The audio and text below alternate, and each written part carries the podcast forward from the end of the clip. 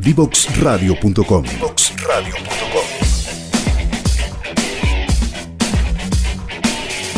Conversaciones que simplifican lo complejo.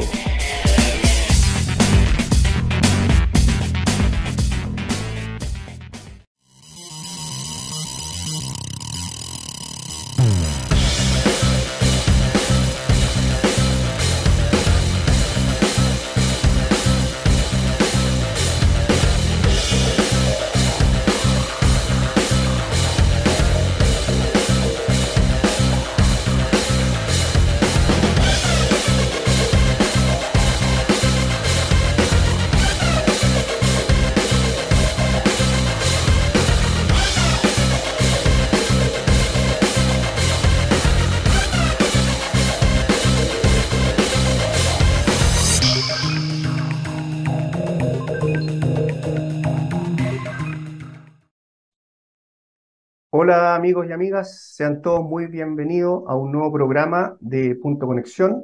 Hoy día estamos en vivo y en directo, martes 6 de septiembre, ya son las 10.32. Estamos aquí junto a Katherine Holder. Hola Katy, ¿cómo estás? Bien, todo bien, Alexi. ¿Cómo estás tú? Muy bien, muy bien, después de en este primer martes de septiembre. ¡Ay, sí! ¡Qué rico! ¡Qué rico! Acá en Osorno ya se empezó a sentir un poco la primavera. El- tuvimos dos días con sol, así que ya súper agradecidos de eso. Están floreciendo todos los arbolitos, todo, todo. Así que contenta. Exactamente, mucha gente, me incluyo, nos gusta mucho el septiembre, ¿cierto? Esta, esta época es muy linda. Sí, Además que sí, son las fiestas patrias, así que además también se, se aprovecha a celebrar. exactamente. Oye, Katy, mira, tenemos para la editorial dos cosas un poco para recordar. Hoy día este es el programa número 13, ¿ya? De la segunda temporada de Punto Conexión. Recordad que Punto Conexión partió con un piloto el año pasado, ¿ya? En noviembre del 2021. Tuvimos un piloto la primera temporada de 12 programas, ¿ya? Y ahora este año dimos el ok para la segunda temporada y ya este es el programa número 13, ¿ya? Oye, se ha pasado volando. Así es. No, jamás hubiera pensado que, que 13 programas ya. Sí, así que eso. Oye, y lo segundo, bueno, eh, lo que tuvimos este, este domingo, digamos, ¿cierto? El domingo, lo tan esperado plebiscito de salida, ya una fiesta de la demo- democracia, más de 13 millones de votantes, fue increíble la, el nivel de, de participación. Sí, sí, eh, o sea, tal como tú dices, una fiesta de la democracia, yo, bueno, tengo un hijo de 12 años y lo que más me encargué de transmitirle fue eso, en que, que es un, un proceso democrático que se llevó a cabo eh, con total éxito, independiente de cuáles sean los resultados, porque en general los niños como que se meten hoy en día harto en política y, por ejemplo, en el colegio tienen, van por distintos bandos, entonces yo trato de, de que sea más, más otro sentido. Entonces, sí, la verdad es que un proceso ordenado, tranquilo, que nos deja en ese sentido contentos a todos.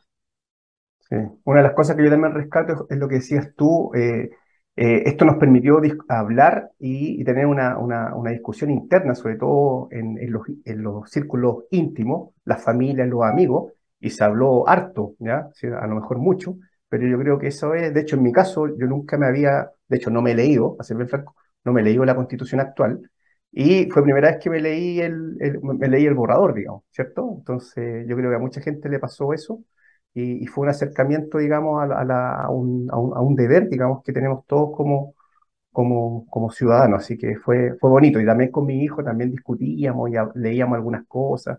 Así que no, bien, bien, bien choro y lo que se viene ahora, digamos, también para, para adelante, también un, un desafío a nivel de país y, y político, digamos. De hecho, Sí, sí, y creo que tienes un punto súper bueno ahí, Al- Alexi, que en el fondo esto ha hecho que, que en el fondo nos informemos de lo que, de lo que realmente todos deberíamos saber, que es la constitución actual, bueno, la propuesta también, y dentro de eso destacar los temas tecnológicos que se aplicaron, había audios que te leían la constitución, entonces se hacía todo un poco más fácil. eh, eso, destacar esa parte. Sí, sin duda, sin duda. Y Katy, hoy día, ¿a quién tenemos de invitado para el programa? hoy día tenemos a Ricardo Galvez. Él trabaja en el ministerio. Em, recuérdame tú el cargo. Sí, el cargo es jefe de unidad de monitoreo y regulación de mercado del Ministerio de Energía. Exactamente. Exactamente. Eh, bueno, Ricardo trabaja en el ministerio hace un tiempo ya y mm, estamos igual pendientes paralelamente porque se anuncia un cambio de gabinete que eh, puede que afecte al sector de, energía. Entonces ahí estamos bien atentos mirando. Eh, y agradecemos mucho también a, Ricardo que, dada esta, esta situación que hay hoy día, igual esté con nosotros. Así que muchas, muchas gracias. Sí, así que vamos a ir, eh, Katy, a la primera pausa y volvemos con, con Ricardo. Ya, así que amigos, no se desconecten, estén con nosotros y estamos de vuelta con Ricardo. Historias desde los protagonistas en divoxradio.com. Divoxradio.com. Codiseñando el futuro.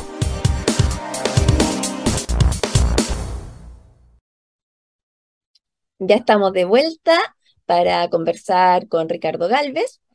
Em, tenemos muchas cosas que conversar con él. El centro de esta conversación va a ser el, el almacenamiento. El muy nombrado, muy famoso almacenamiento entonces tenemos a Ricardo como para que nos aterrice un poco qué, se, qué, realmente es el almacenamiento, eh, qué necesitamos y mm, cómo aporta. Ricardo, hola, bienvenido, ¿cómo estás? Hola Katy, hola Alexi, buenos días, ¿cómo están ustedes? Bien, Muy bien, Ricardo. Todo súper bien. Sí, muchas, bien. Gracias muchas gracias por estar acá. No, gracias a ustedes por la invitación. Ricardo, em, como para entrar un poco en materia, em, ¿cuáles son las necesidades del sistema? ¿Por qué hablamos de almacenamiento? ¿Por qué se requiere el almacenamiento? ¿Cómo aporta el almacenamiento? Bueno, el, almacenamiento eh, claramente va a ser uno, uno de los habilitantes. Muchos actores del sector, ¿cierto?, han tomado esa frase de, habilitantes para la transición energética, eh, porque claramente, y eso lo, estamos viendo hoy día, ¿cierto? Este año, el año pasado, con, con estos con, con, cómo se ha comportado el sistema eléctrico, con, con niveles de vertimiento de generación renovable importantes, con, con costos marginales que, que, están bien altos, en, sobre todo en, en, la zona sur eh, desacoplados durante el día. Vemos horas durante el día donde, donde los costos eh, son bastante bajos, el, costo de la energía versus otras horas del día donde el sistema está más eh, estrecho y, y, los costos marginales son bastante altos y eso claramente em, refleja, digamos, una necesidad del sistema eléctrico de contar con, con fuentes de energía que, que sean capaces de gestionar eh, de gestionar ese, esa escasez de, de, alguna hora y esa abundancia de otra hora.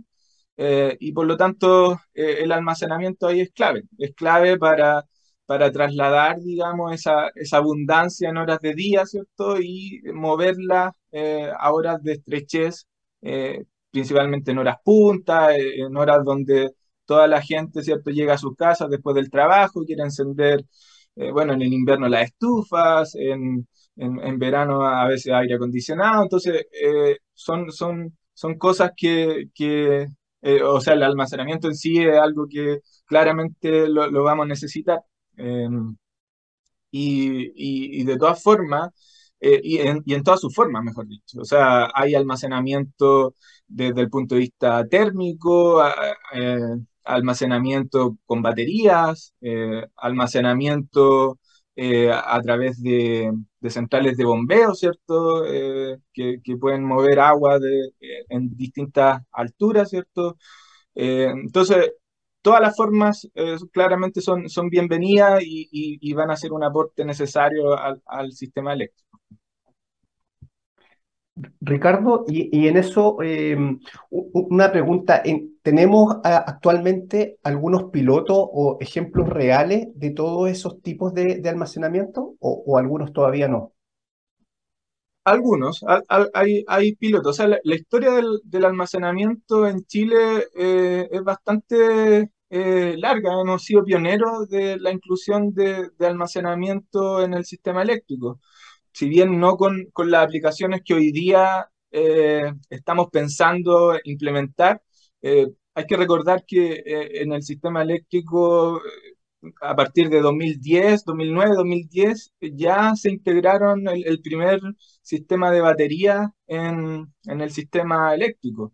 Eh, tenían modelos de negocio distintos a lo que hoy día se está, se está pensando, eh, pero, pero se incluyeron en el sistema eléctrico. Eh, más allá, digamos, de toda la, generación hidráulica, que es una gran batería, ¿cierto?, que tenemos, pero, pero bien sabemos también que, que esa, esa esa generación hidráulica depende mucho de, la variabilidad hidrológica y por lo tanto eh, eh, a veces hay años y, cada vez con, con, las sequías más abundantes, ¿cierto? Eh, es más complejo contar con ese recurso. Entonces, sí, tenemos almacenamiento. En, en, el norte se han integrado acompañando, ¿cierto?, a centrales térmicas del norte principalmente.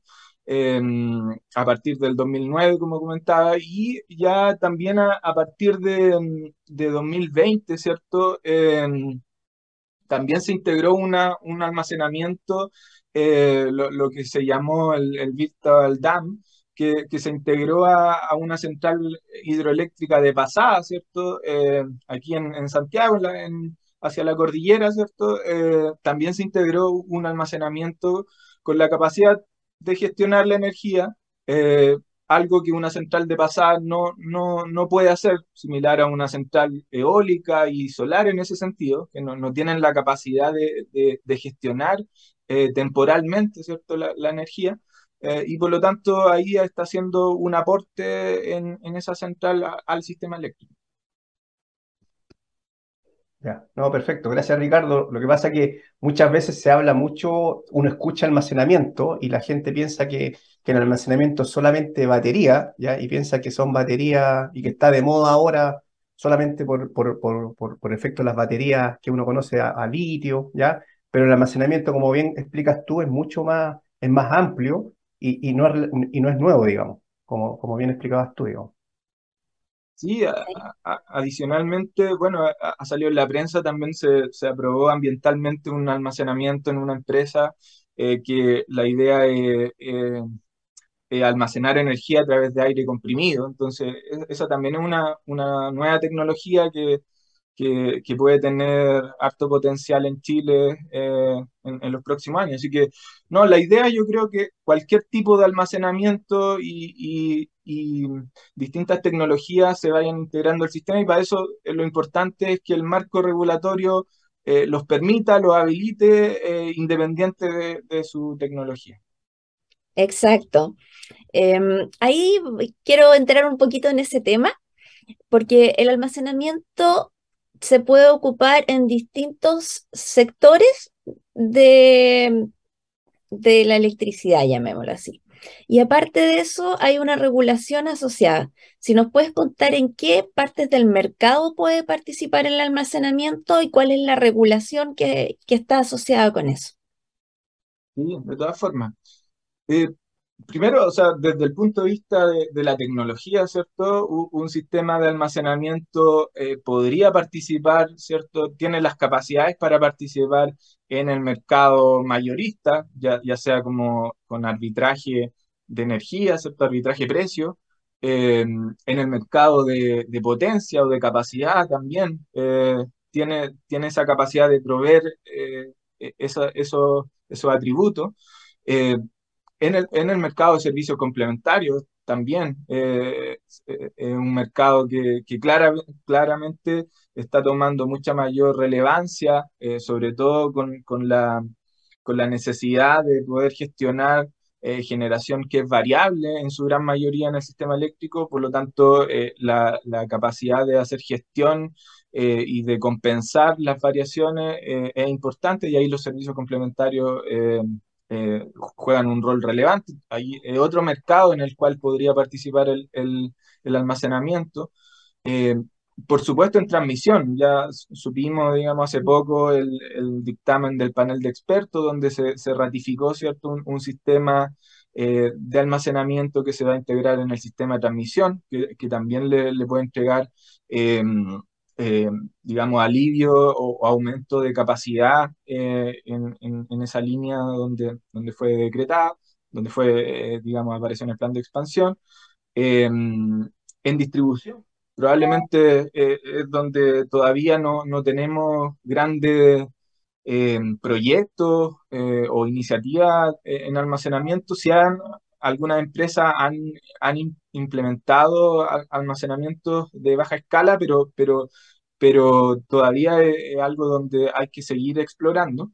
y por supuesto, algo que también está, está hoy día tiene una gran oportunidad, creo yo, en, en los clientes. Hoy día los clientes cuando, cuando quieren, digamos, eh, reducir su demanda en horas puntas, sobre todo donde sus cobros por hora punta son relevantes, los clientes en general utilizan motores diésel, ¿cierto?, para, para abastecerse o, desconectarse del sistema eléctrico o reducir su carga que están retirando del sistema eléctrico.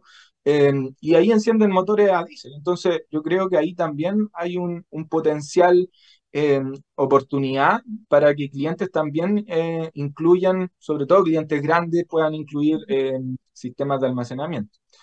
Y por supuesto, eh, microredes. Eh, a veces, ¿cierto? Tenemos una serie de sistemas medianos, sistemas aislados, donde, donde hoy día muchos de ellos están también con, con, con motores diésel, se complementa con generación renovable en muchos casos, eh, generación solar, pero ahí también el rol del almacenamiento podría ser un complemento importante para la, para la generación eh, renovable de esas zonas más alejadas del sistema que a veces no, no técnica y económicamente no, no se pueden interconectar ¿cierto? al sistema eléctrico. Eh, tener microredes con presencia de almacenamiento también, también puede ser súper relevante.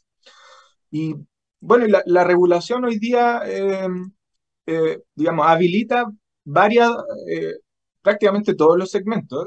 hoy día tenemos en, la ley, ¿cierto? La Ley General de Servicio Eléctrico define los sistemas de almacenamiento, lo, lo, lo establece que, establece que, bueno, que retiran energía del sistema eléctrico, que después la almacenan y la, y la inyectan en otro momento, ¿cierto?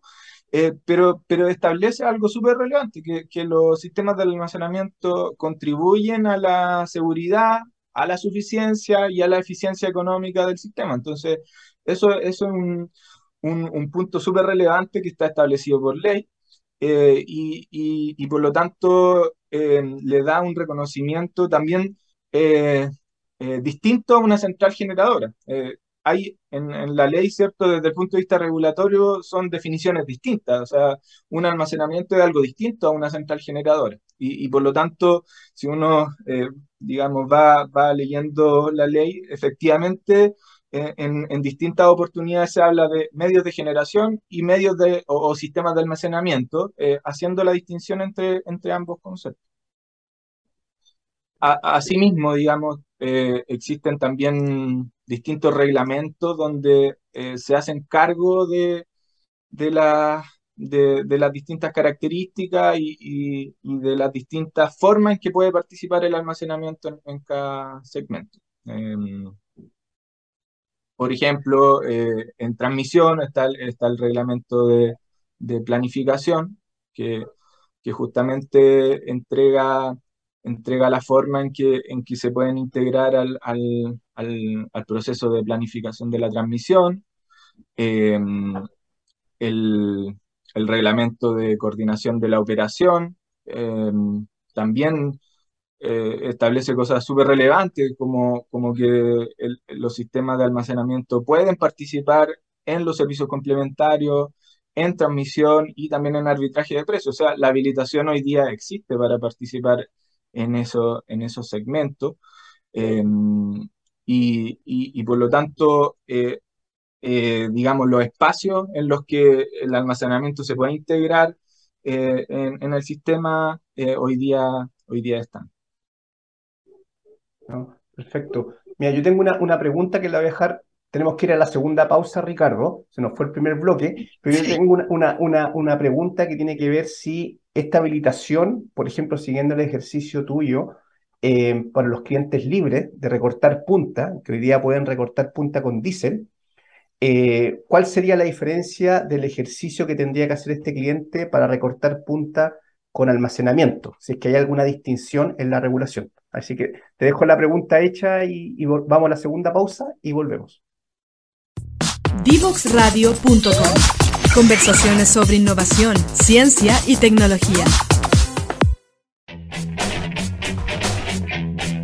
Divoxradio.com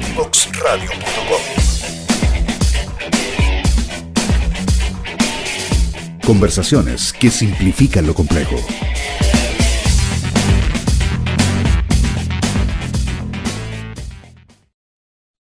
Hola amigos y amigas, estamos de vuelta ya en el segundo bloque de conversación. Estamos acá con Ricardo Galvez, jefe de unidad de monitoreo y regulación de mercado del Ministerio de Energía. Y habíamos dejado, Ricardo, hecho una pregunta respecto a si em, en tu ejercicio de recortar punta, un cliente hoy día industrial recorta punta con un grupo electrógeno, un grupo diésel, donde quema petróleo, quema diésel, eh, si es que habría alguna diferencia eh, con, utilizar almacenamiento, digamos. Sí, o sea, básicamente la diferencia eh, va a estar en em, el costo de la energía que va a retirar ese cliente, ¿cierto? retirar para cargar el almacenamiento. va a ser el símil, ¿cierto? Con, comprar el combustible diésel, esa es la comparación del costo.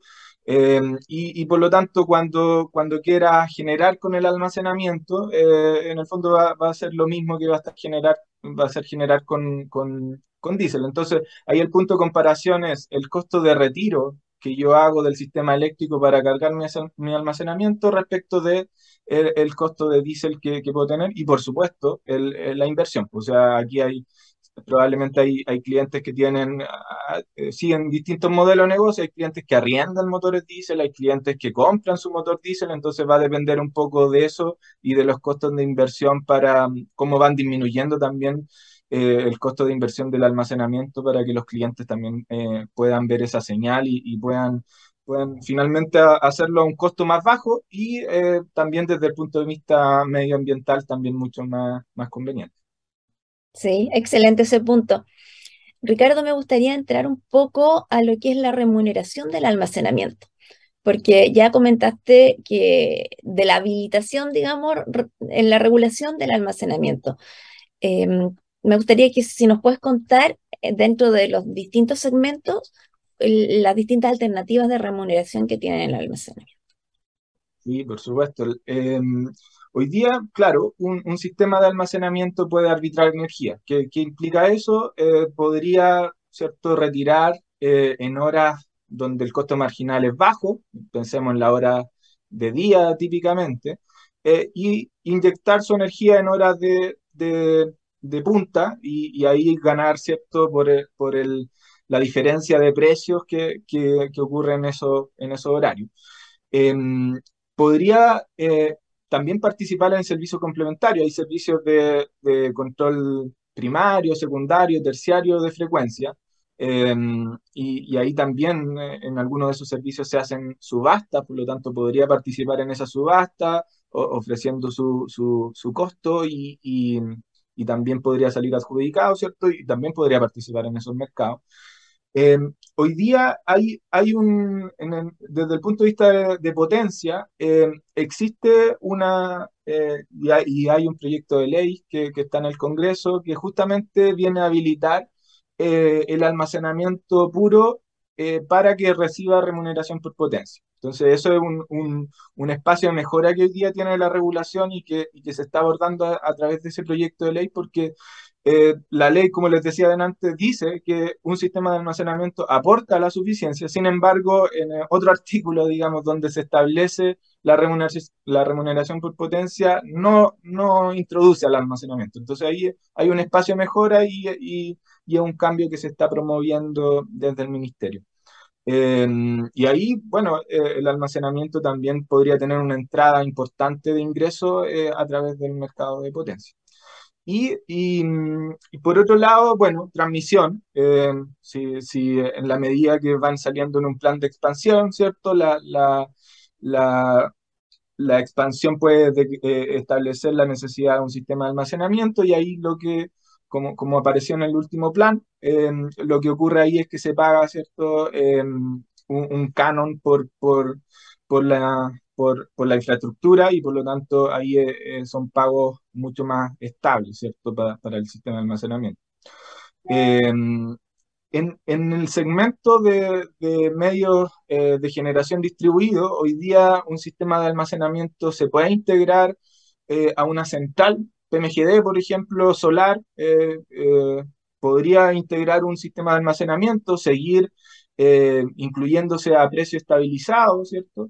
Pero un sistema puro no. Un sistema puro hoy día no está habilitado para participar o para acogerse a un precio estabilizado, por ejemplo.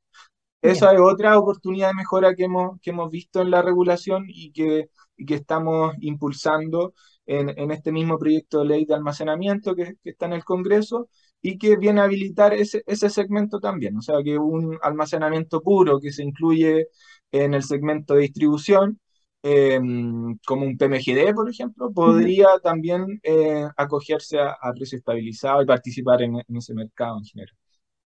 Así que en general están las habilitaciones, hay ah. espacios de mejora, eh, efectivamente, hay espacios de mejora, pero algunos de esos, de esos espacios de mejora eh, ya se están promoviendo a través del el proyecto de ley de almacenamiento y em, otra, otros medios también, reglamento potencia y, otros, y otros medios que, tienden a, mejorar ¿cierto? La, la, habilitación y la remuneración a los sistemas de almacenamiento.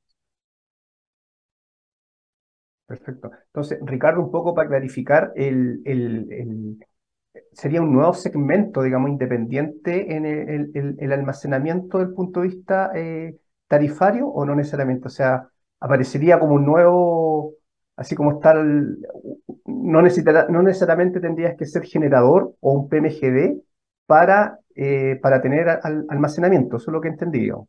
Puede ser almacenamiento puro.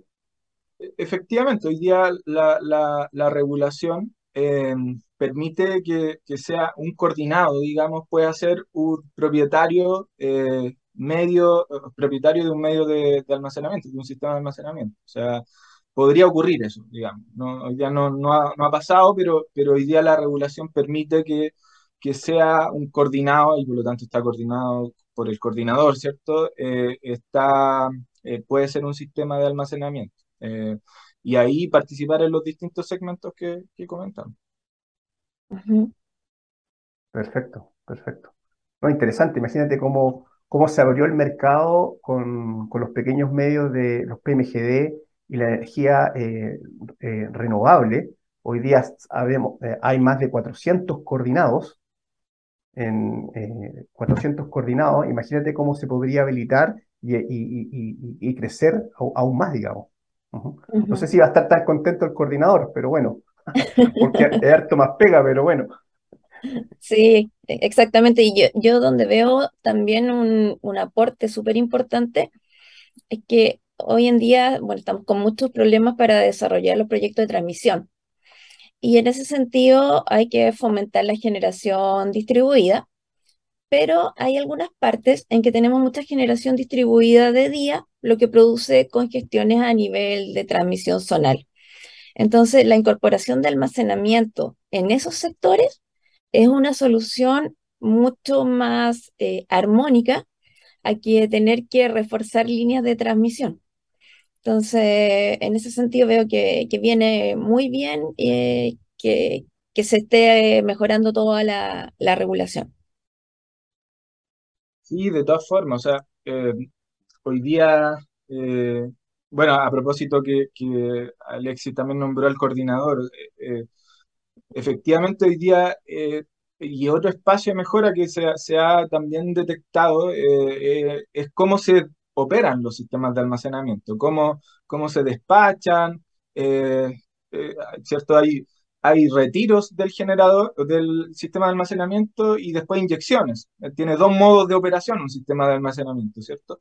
Entonces, em, hoy día lo que ocurre y, está establecido en el reglamento de coordinación, lo que debería ocurrir es que el, propietario del sistema de almacenamiento le envía un, programa de retiro, es decir, las horas en las cuales va a retirar al, coordinador, y el coordinador eh, le devuelve, digamos, un, un, un, programa de retiro y de inyecciones eh, asociado a eh, las horas donde eh, el coordinador estableció o, determinó que era más eficiente para el sistema, más seguro y eficiente inyectar y retirar. Entonces, pero finalmente el, el propietario de nuevo es quien decide, digamos, la hora en donde puede retirar. Y por lo tanto ahí esa interacción, esa iteración con el coordinador puede que no sea muy práctica. O sea, todos los días estar iterando de esa forma eh, puede que no sea tan práctico. Entonces ahí también se ha eh, evidenciado una, una oportunidad donde que, que de mejora de, ese aspecto para que efectivamente sea más, eh, más implementable eh, imaginémonos con 100 sistemas de almacenamiento y que todos estén iterando, ¿cierto?, con el coordinador cuál es su programa de retiro, eh, sería un poco complejo. Eh, por lo tanto, ahí también se visualizan espacios de mejora que, que, que, en el fondo que le den, le den mayores grados de implementabilidad a esto, pero también que los riesgos para, para el propietario del almacenamiento eh, se vayan, se vayan, eh, se puedan gestionar, ¿cierto? Porque si el coordinador o, estableciera horas donde eventualmente al propietario no, no le conviene retirar porque el costo marginal es muy alto, uno también debe compensar, ¿cierto? Esa hora o, o debe bajarle los riesgos al propietario en, en, eh, en el fondo para que el negocio eh, sea, sea rentable también y para que genere el aporte al sistema, se incentive el almacenamiento, pero, pero que no, no vaya en contra tampoco de, las inversiones que, están haciendo los actores del sector. Ya, súper.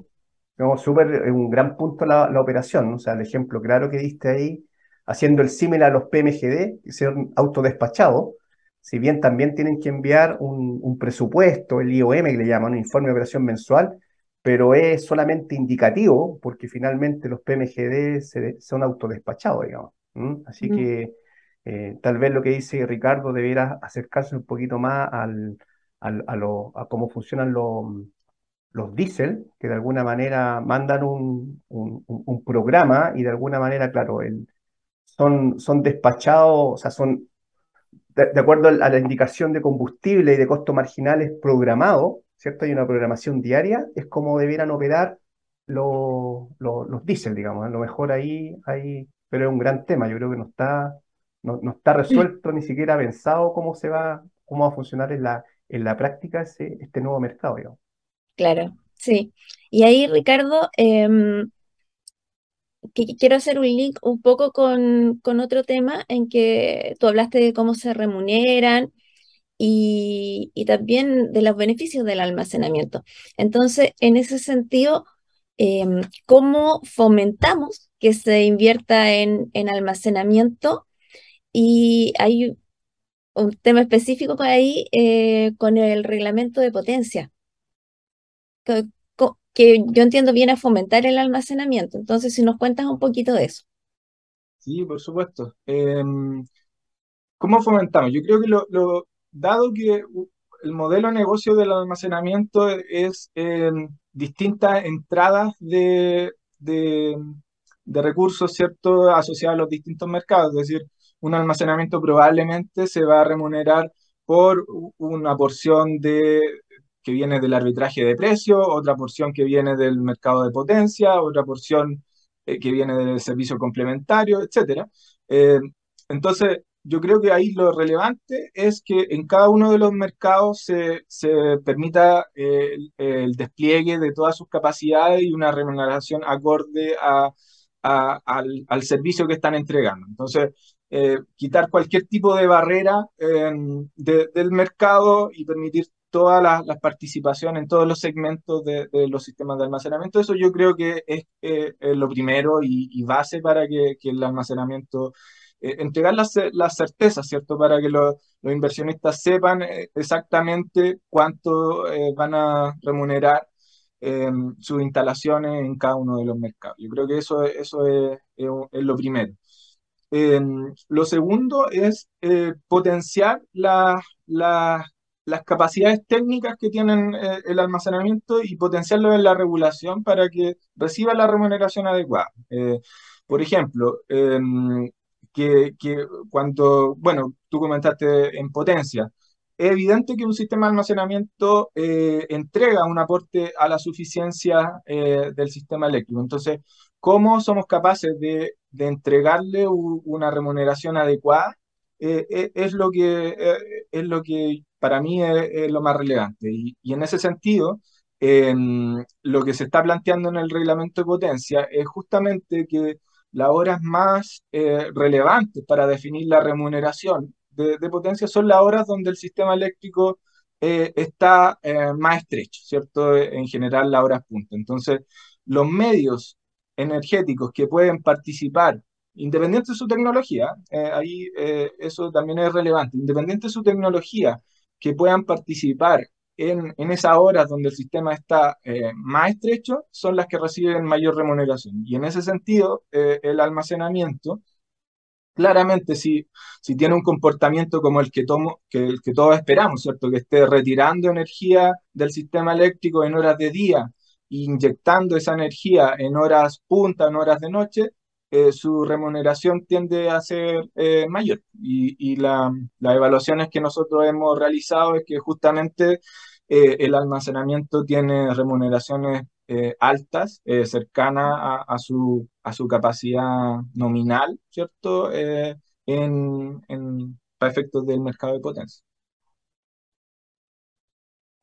No, perfecto, no, muy interesante. Ahora, también ahí hay, Ricardo, en la, torta, como se dice, la torta de la, de la, de la potencia, eh, en realidad sigue siendo la misma, ¿cierto? La forma, desde el punto de vista conceptual, solo que la torta se empieza a repartir de manera distinta, pero el tamaño de la torta, entiendo yo, no, no, no, no cambia, ¿cierto?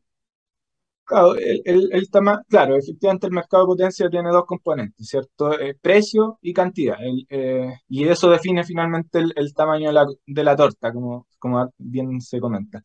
Em, efectivamente el, precio en general es bien estable porque el precio depende de la, de la unidad de punta, que es un estudio que hace la CNE cada cuatro años, por lo tanto eh, no, no, es muy, no varía tanto. El, eh, en cuanto a la cantidad, tampoco, porque se define básicamente por la demanda del sistema. Entonces, efectivamente, eh, el tamaño de la torta eh, va variando en el tiempo, pero, pero no de forma dramática. Y la, el, el, punto ahí relevante, claro, y lo que está en la propuesta de reglamento de potencia, que justamente la distribución de, entre las tecnologías de, esta torta es lo que, lo que cambia. Y, mm, las metodologías del actual reglamento cambian respecto del nuevo reglamento porque justamente eh, se, y asociado, digamos, a toda esta contingencia que ha habido eh, en estos años y que probablemente sigamos viviendo los próximos años donde el sistema está bastante estrecho, justamente las metodologías propuestas tienden a eh, pagar más a las instalaciones que, que pueden hacer ese aporte en, en, horas donde el sistema está más estrecho. Entonces, eh, eso naturalmente por, por, la metodología, no es, digamos, algo que esté como intencionado así, sino que la metodología arroja como resultado justamente valorar de mejor manera a las instalaciones que, que pueden hacer su aporte en horas puntas, independiente de su, su tecnología.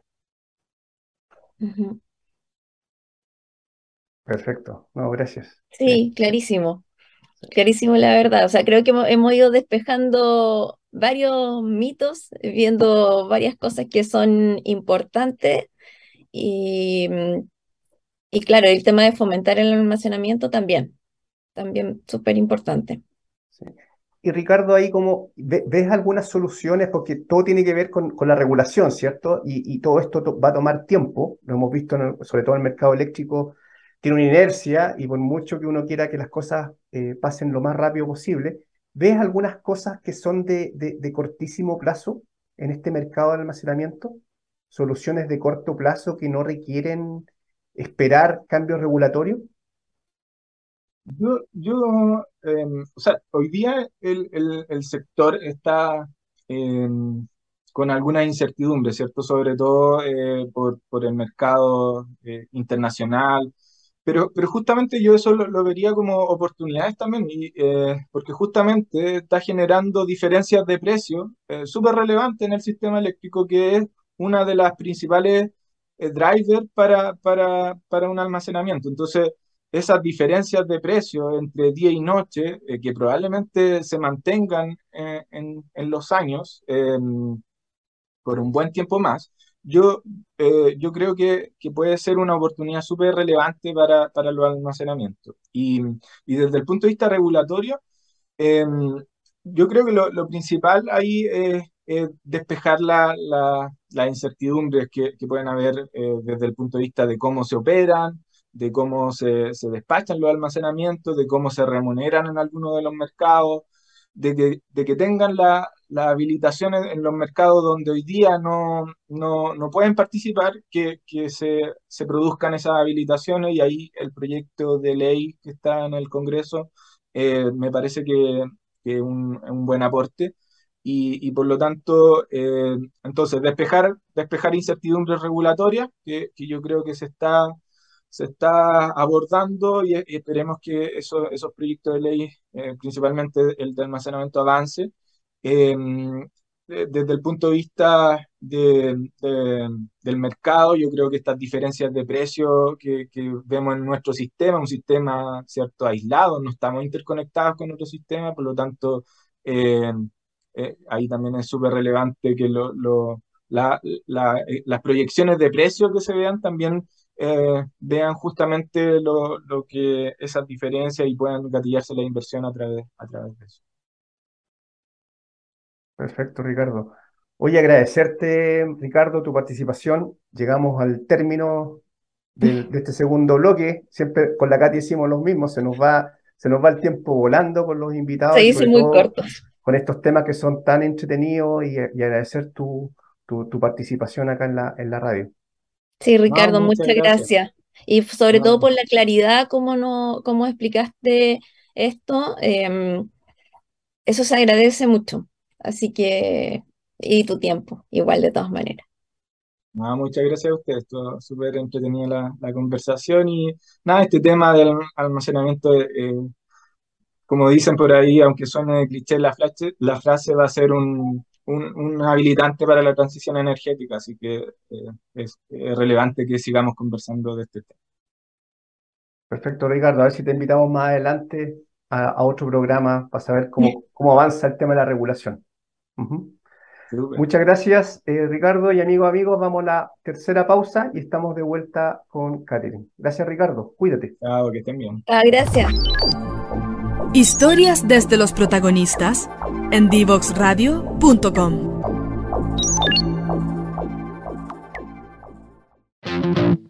¿Quieres ser un protagonista?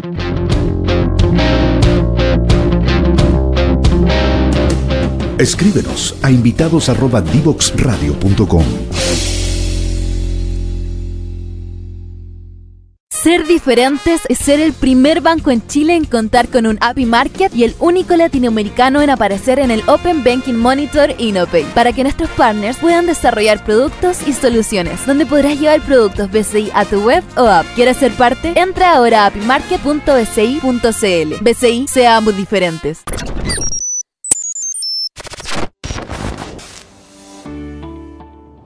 Hola a todos y todas, soy Mauro Neves, presidente de Escondido BHP.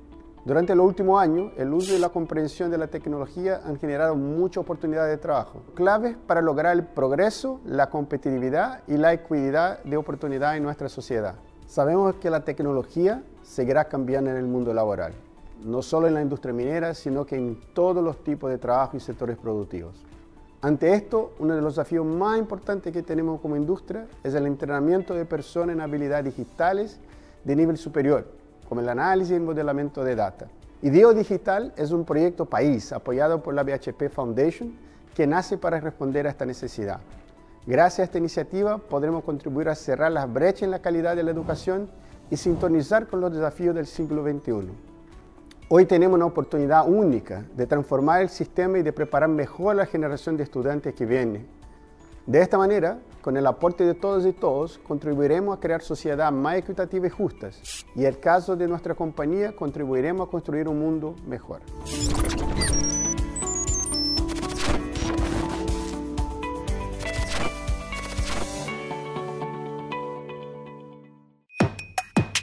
La mayoría de los niños y jóvenes usamos el Internet para hacer las tareas, encontrarnos o jugar con nuestros amigos. Y a pesar de todas las horas que pasamos frente al computador y el celular, tenemos pocas destrezas digitales. Esto tiene que cambiar. Necesitamos una forma en la que podamos aprender todos nuevos conocimientos que nos permitan desarrollarnos en esta área digital. Que cada niño, niña y adolescente de Chile, sin importar su contexto, su ciudad o el tipo de escuela a la que vaya, tenga la oportunidad de saber cómo se hace una aplicación o cómo funciona el Internet.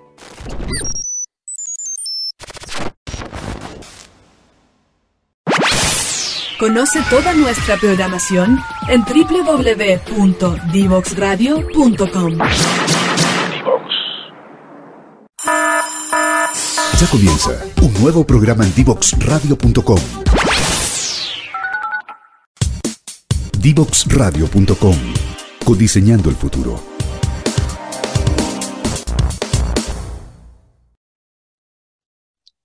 Ya estamos de vuelta, eh, muy contentos y agradecidos con Ricardo por todo lo que nos contó, por cómo nos explicó.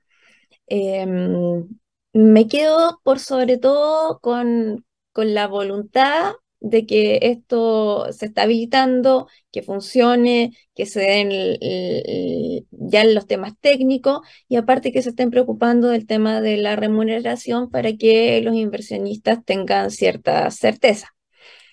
Alexis, ¿con qué te quedas tú?